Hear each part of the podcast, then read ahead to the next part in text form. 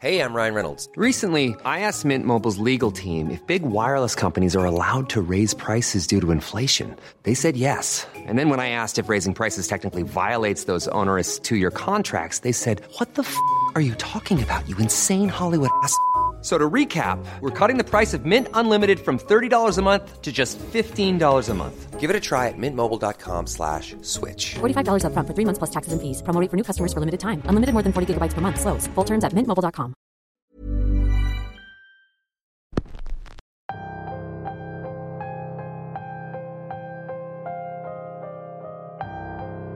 Se acerca el primer fin de semana largo del año en México y muchos están planeando pasar unos días fuera de la ciudad, alejarse del ruido y del estrés.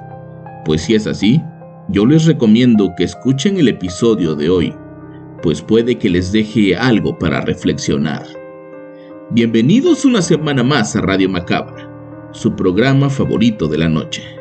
En esta ocasión les traemos una historia llena de misterio y de leyendas, una historia ocurrida en el no tan lejano 2018 y que estoy seguro se seguirá repitiendo muchas veces más. El episodio de hoy tiene de todo, seres elementales, espectros e incluso fantasmas. Estoy seguro de que no se lo querrán perder. La historia de hoy se titula La Costa Encantada y es traída para ustedes solo aquí, en Radio Macabra. Éxitos que te matarán de miedo. Preparen sus maletas porque este viaje está a punto de comenzar. En el verano de 2018, un grupo de amigos y yo fuimos a pasar una semana a la playa. El lugar se encuentra en la costa de Veracruz y es medianamente concurrido en esa época. Muchos lugares te rentan cabañas y te venden paquetes de actividades ecoturísticas que, la verdad, son muy atractivas, especialmente para personas que viven en la ciudad y que quieren conectar un poco con la naturaleza, como era nuestro caso. Antes de ir nos informamos bien sobre la zona. Era nuestra primera vez en el lugar y no queríamos llevarnos alguna sorpresa. Para algunos era un punto en contra que en toda la zona no hubiera señal de celular y que para poder tener internet tuvieras que estar dentro de un rango de distancia bastante corto. Pero para los demás, ese era justo el atractivo principal, el poder desconectarnos de nuestras vidas y el trabajo era algo que todos veníamos pidiendo y que por fin se nos iba a cumplir. Recuerdo que un compañero de trabajo originario de aquel estado me dijo que tuviéramos cuidado, pues esa zona era conocida por tener una cantidad inmensa de leyendas y de gente dedicada a la brujería y demás artes oscuras. Me dijo que teníamos que buscar un lugar seguro, donde los dueños pudieran estar cerca y al pendiente de nosotros por cualquier cosa. No me quiso dar muchos detalles, pero se notaba que quería que tomáramos en serio sus consejos. Por medio de internet conocimos a Pepe, un local que rentaba cabañas y una casa hermosa frente al mar. El hombre no parecía haber nacido ahí y en efecto vivía en el lugar, pero no era originario. Él venía de una ciudad cercana. Él ya estaba viviendo su sueño. Estaba jubilado y vivía en la playa. No podía pedirle más a la vida. El hombre vivía únicamente con su esposa. Sus hijos los visitaban cada cierto tiempo, pero no era muy seguido. Las fotos del lugar nos parecían hermosas. Un montón de cabañas metidas entre la vegetación con una alberca y todas las comodidades que necesitábamos para poder pasar unos días en el lugar. Lo único que le faltaba era un transporte para llevarnos a hacer todas las actividades de las que habíamos escuchado. Pero bueno, con que las cabañas estuvieran limpias y ellos estuvieran al pendiente, nos bastaba. Dos días antes de irnos contactamos a Ramón, un guía de turistas independiente que nos dijo estar certificado en varias actividades. Contaba con una camioneta y una lancha. Teníamos todo lo necesario para llevarnos a la zona y regresarnos a las cabañas, así que lo contratamos. Al llegar al lugar vimos que todo era justo como lo habíamos imaginado. El lugar era bellísimo, la playa de arena blanca, el mar completamente azul y las montañas verdes que rodeaban la zona. El lugar donde se ubican las cabañas era idéntico a las fotos, la vegetación, las recámaras y la alberca. Todo era perfecto. Sentíamos que habíamos elegido el lugar correcto y hasta cierto punto así fue. La primera noche la pasamos ahí. Tuvimos una larga plática con Pepe, quien no paraba de contarnos todas las maravillas naturales que existían alrededor. Nos recomendó varios lugares para conocer e incluso nos dijo dónde podíamos comer bueno y barato. La verdad es que gracias a él, nuestra experiencia no terminó siendo una película de terror. A la mañana siguiente, estábamos preparándonos para ser recogidos por Ramón, cuando de pronto Estela nos dijo que le faltaban algunas cosas. Ella estaba segura de que la noche anterior las había puesto en el tocador y ahora ya no estaban. Ella compartía recámara con Adelita, quien por más que la ayudó a buscar, no encontraron nada. No estoy loca, les juro que yo puse todo en el tocador, nos decía mientras caminábamos hacia el punto de encuentro con el guía. Durante el trayecto, Estela seguía peleando por sus cosas, cosa que llamó la atención de Ramón. ¿Te robaron algo? No. Bueno, no sé. Anoche dejé unas cosas en el tocador y en la mañana que nos despertamos ya no estaban. ¿Fuiste la única a la que le faltaron cosas? Sí, creo que sí. Ah, entonces no te preocupes. Seguro fueron los chaneques. Cuando volvamos, ahí van a estar tus cosas. Nosotros habíamos escuchado de los chaneques únicamente como un mero cuento para no dormir. Sabíamos que eran una especie de duendes juguetones, pero nunca pensamos que eso fuera a ser real. Y por la forma de hablar de Ramón, parecía que era algo muy común en la región. La primera actividad era ir a conocer un lugar llamado Laguna Azul, un lugar hermoso metido en la selva, con el agua tan cristalina que literal puedes ver todo lo que hay en el fondo. Ese era uno de los atractivos más hermosos de por ahí, pero llegar no era fácil. Había que manejar unos 30 minutos y caminar unos 30 minutos más, entre árboles, arroyos, inclinadas pendientes, pero créanme que el viaje valía totalmente la pena. Al llegar, Ramón nos prestó unos chalecos salvavidas y equipos para hacer snorkel. El lugar se prestaba para eso y para más. El plan era estar unas horas, comer y luego regresar a la playa para descansar y hacer otra actividad al día siguiente. Pero desde ese primer día, las cosas se tornaron bastante extrañas. Allí estábamos todos, metidos en el agua fría y tomándonos fotos y videos. El lugar era tan hermoso que por momentos parecía hipnótico. No teníamos más de media hora en el lugar cuando comenzó Ramón a llamarnos hacia la orilla. ¡Hey! ¡Vengan! ¡Salgan de ahí! No entendíamos por qué quería que saliéramos si apenas habíamos llegado. Según él, íbamos a estar ahí bastante tiempo como para hacer varias actividades, pero su insistencia era demasiada. Fue hasta que Alan volteó hacia unas rocas que entendimos por qué quería que saliéramos. Cerca de las rocas había una mujer observándonos. Estaba metida en el agua. Solo podíamos ver su cabeza y larga cabellera sobresalir. De inmediato comenzamos a nadar hacia la orilla. Lo hacíamos de manera lenta, como para que ella no se diera cuenta que teníamos miedo. Cuando por fin estuvimos todos fuera del agua, Ramón nos dijo que nos teníamos que ir. Nadie podía dejar de ver a aquella mujer, y fue en ese momento que la vimos sumergirse en el agua y nunca más la volvimos a ver salir. Esa era la señal de que teníamos que marcharnos inmediatamente del lugar.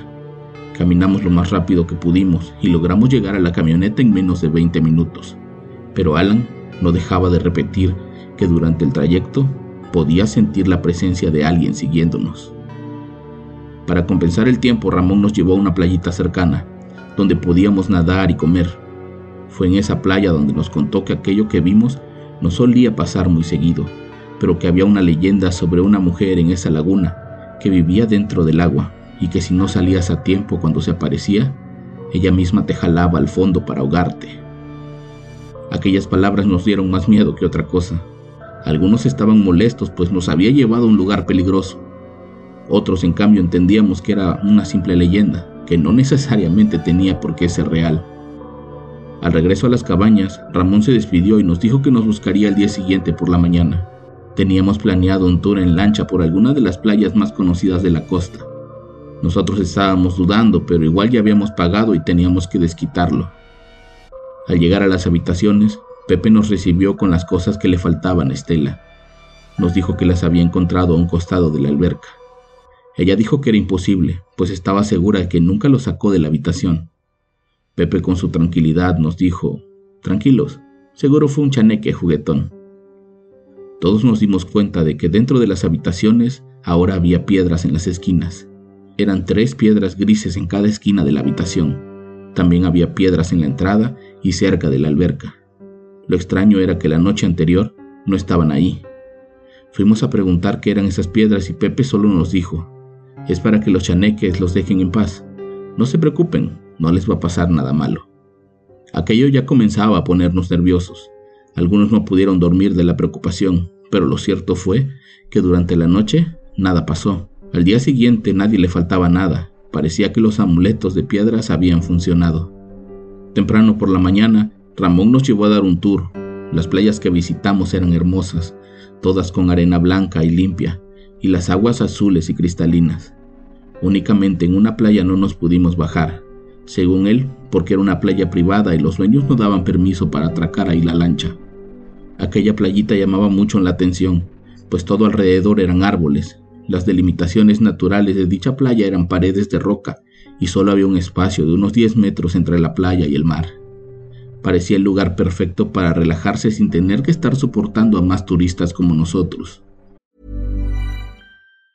Hey, I'm Ryan Reynolds. Recently, I asked Mint Mobile's legal team if big wireless companies are allowed to raise prices due to inflation. They said yes. And then when I asked if raising prices technically violates those onerous two year contracts, they said, What the f are you talking about, you insane Hollywood ass? So to recap, we're cutting the price of Mint Unlimited from $30 a month to just $15 a month. Give it a try at mintmobile.com slash switch. $45 upfront for three months plus taxes and fees. Promo for new customers for limited time. Unlimited more than 40 gigabytes per month. Slows. Full terms at mintmobile.com. Tomamos algunas fotos de esa playa y nos fuimos. El paseo duró unas cuatro horas entre paradas para hacer snorkel y para tirarnos clavados de una formación rocosa muy llamativa. Regresamos al pueblo para comer y prepararnos para ir a un campamento cercano, a ver una exposición de artistas urbanos que tenían un par de días en la zona. Esa noche, las cosas que vimos y escuchamos hicieron que nuestra estancia fuera más corta de lo esperado. Una vez en ese campamento, vimos que ellos eran al menos 20 personas. Todos viajaban en un camión antiguo y tenían esa pinta como de hippies. Todos muy amables y amantes de la naturaleza. Había extranjeros y locales, todos conviviendo de manera tranquila y fraternal. Mientras cuatro de ellos tocaban música con sus instrumentos, alguien gritó. De inmediato la música se detuvo y todos fuimos a ver qué ocurría.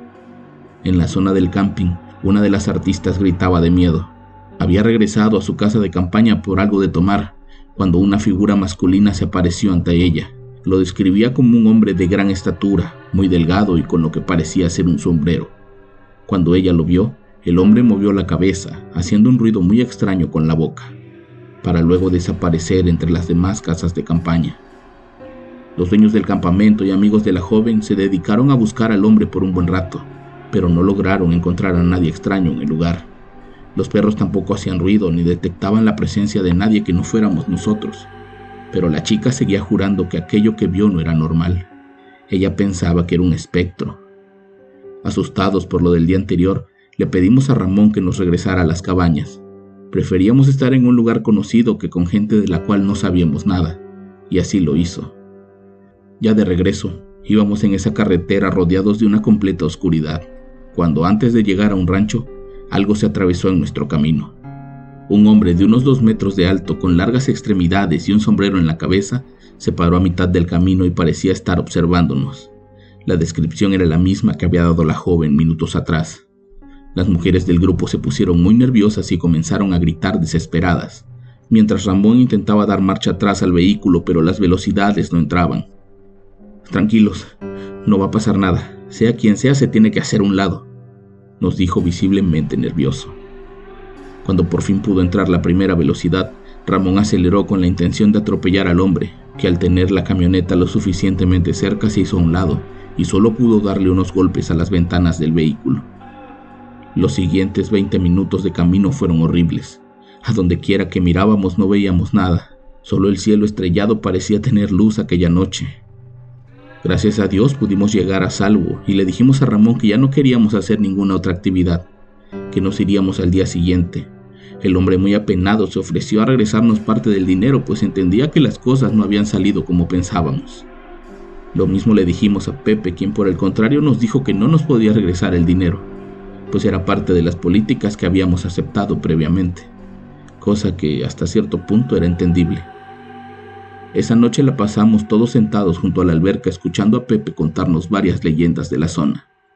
Nos dijo que si le hubiéramos dicho antes de ir a ese campamento, nos hubiera recomendado no hacerlo, pues allá arriba, como le dicen ellos, llega mucha gente de lugares alejados y no todos llegan con la intención de tocar música y pasarla bien. Se dice que en ocasiones han llegado grupos de personas que hacen ahí rituales de magia ancestral y que definitivamente alguna de esas cosas que invocan se quedan en el lugar. Que por eso mucha gente local no suele hacerles promoción a los eventos de ese campamento, que los dueños nunca van y que solamente tienen gente cuidando pero que los cambian constantemente. Nos estaba contando todo eso cuando de pronto uno de los árboles comenzó a moverse bruscamente y después unas plantas. No se asusten, no hacen nada, solo quieren jugar con su miedo, pero no se les pueden acercar. Es por las piedras, ¿verdad? pregunté. Sí, es la forma que tenemos aquí de decirles dónde no pueden andar jugando. Al día siguiente regresamos más calmados y con una idea diferente de lo que significa desconectarte por completo de la ciudad. Algunos regresaron emocionados y otros simplemente juraron no volver a ir a lugares que no conocen. Al día de hoy he vuelto tres veces a ese lugar, casi siempre en fin de semana largo, y cada vez que vuelvo puedo jurar que se convierte en una experiencia completamente diferente.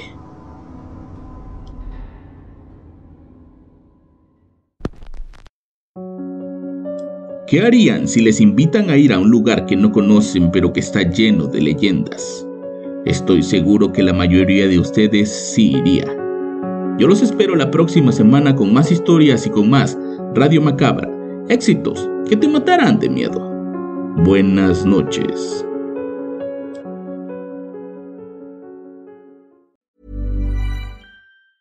If you thought the only way to get a more defined jawline with natural looking results was through surgery, think again. Juvederm Volux XC is a non surgical injectable gel filler that improves moderate to severe loss of jawline definition and can help you achieve natural looking results with little downtime. Even better, this improved definition lasts up to one year with optimal treatment. No maintenance required. Improve jawline definition for a smooth, sculpted look with Juvederm Volux XC. For important safety information and to find a licensed specialist, visit juvederm.com. That's J U V E D E R M.com. Not for people with severe allergic reactions, allergies to lidocaine, or the proteins used in Juvederm. Common side effects include injection site redness, swelling, pain, tenderness, firmness, lumps, bumps, bruising, discoloration, or itching. There's a risk of unintentional injection into a blood vessel, which can cause vision abnormalities, blindness, stroke, temporary scabs, or scarring. Talk to a licensed specialist to find out if it's right for you.